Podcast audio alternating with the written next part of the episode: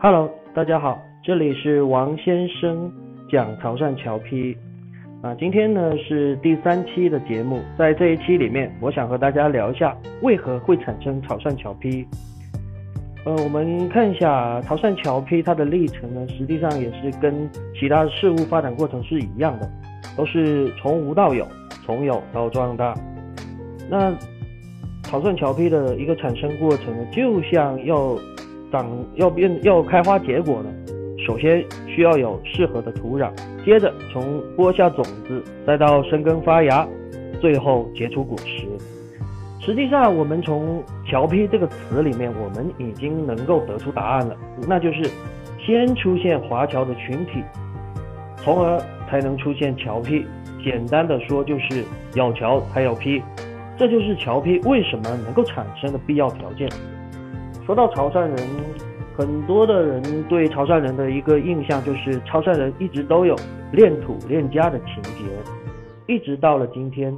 这个传统依然是所有潮汕人的优良品质。除非万不得已，潮汕人才会跨出家乡，出外谋生。众所周知的是，在清朝的初年，清朝统治者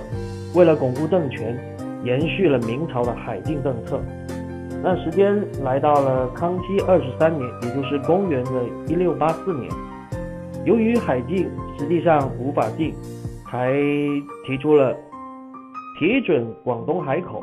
除夹带违禁货物、照例治罪外，商民人等有关出洋贸易者，腾名地方官准其出入贸易。接着来到了乾隆十二年，也就是公元的一七。四七年，鉴于闽粤沿海地区严重的缺粮，清政府准许海商领造前往暹罗，也就是现在的泰国，采购大米，还有南洋的特产木材。这个政策的一个推广呢，就使得潮汕的海外贸易进一步发展，从而就形成了潮汕地区向南洋大量移民的新高潮时期。随着时间很快来到了十九世纪的中后期，由于外国资本的进入，广大的农村自给自足的自然经济被严重破坏，由此产生了大量破产农民和破产的手工业者。雪上加霜的是，潮汕地区接连遇到了洪涝、地震、瘟疫这些天灾人祸，为了让家人填饱肚子，不少家徒四壁的潮汕先民。被迫下南洋出卖体力，加上1860年汕头开埠，最终形成了潮汕海外侨胞群体。潮汕的海外移民主要是集中在东南亚的各国，比如新加坡、泰国、印尼、马来亚等等。为了营生，他们不得不从事各种体力活。虽然他们是身处异国他乡，工作异常辛苦。但他们赡养家人的初心永远不会改变。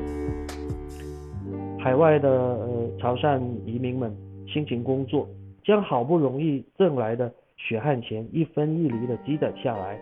然后寄回家乡，让家人们能够过上温饱的生活。寄钱寄物是一方面，向远在潮汕的家人报平安，互相了解彼此状况，也成为潮汕侨胞的刚需。在那个通讯行业极度不发达的时代下，要向远隔重洋的潮汕家人寄钱传信，谈何容易？刚开始，潮汕侨胞们一打听到有回家乡的同在南洋的乡里人或者潮汕人，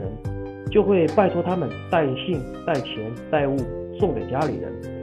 随着这一需求越来越高涨，便产生了水客群体，他们专门往返于潮汕和南洋地区。以帮带钱款、家信、物品为职业，并以此获取一定的报酬。那潮汕侨胞寄回家乡的信件大量产生了之后呢？这就是现在所称的潮汕侨批。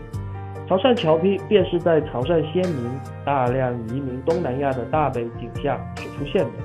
可以说是时代的必然产物，更是潮汕侨胞家国情怀的最好见证。OK 呢，今天的节目呢也就差不多了，和大家聊了一下为何会产生潮汕侨批。那我们下一次再见，拜拜。